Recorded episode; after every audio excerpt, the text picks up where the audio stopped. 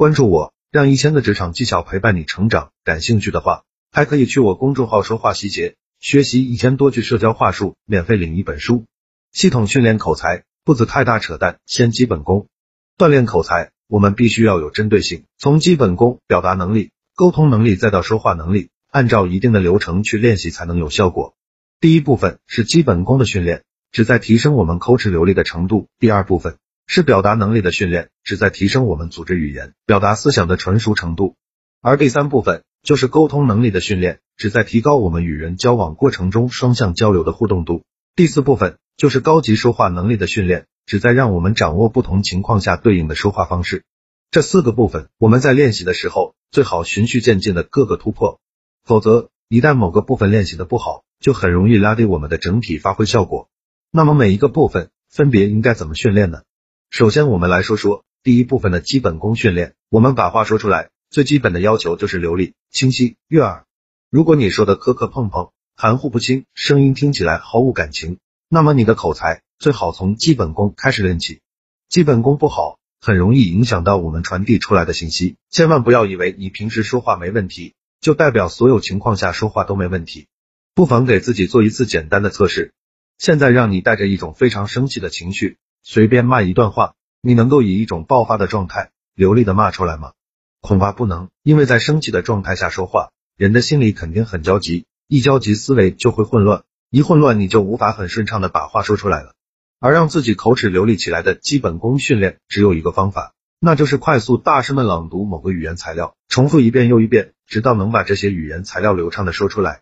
至于这些语言材料是什么，一般都是绕口令或者任意一段文字。可能你会问，为什么快速大声的反复朗读对提升我们的说话能力有帮助呢？举个例子，外国人的名字一般都很长又很难念，比如我们熟知的足球巨星 C 罗，正常的叫法是克里斯蒂亚诺·罗纳尔多，这个名字你念的磕磕碰碰，而那些足球评论员却能很顺口的念出来，原因就是他们经常反复去念这些外国足球运动员的名字，从不熟悉念到熟悉，久而久之，熟能生巧后，流利的说出口自然就不是问题。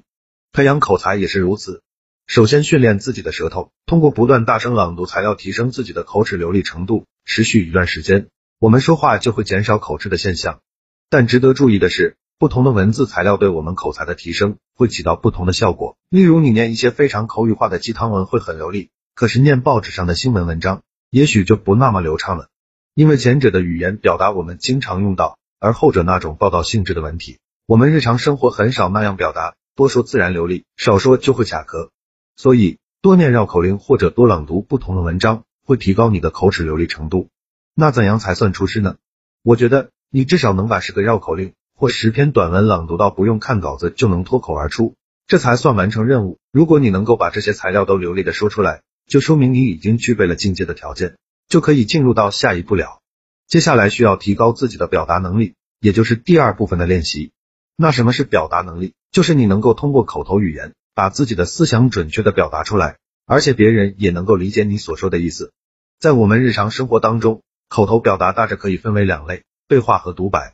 只要把这两类表达能力提高，我们就可以应对生活上各种交流的需要。音频到此结束，一定要记得去我公众号说话细节，学习一千多句社交话术，免费领一本书。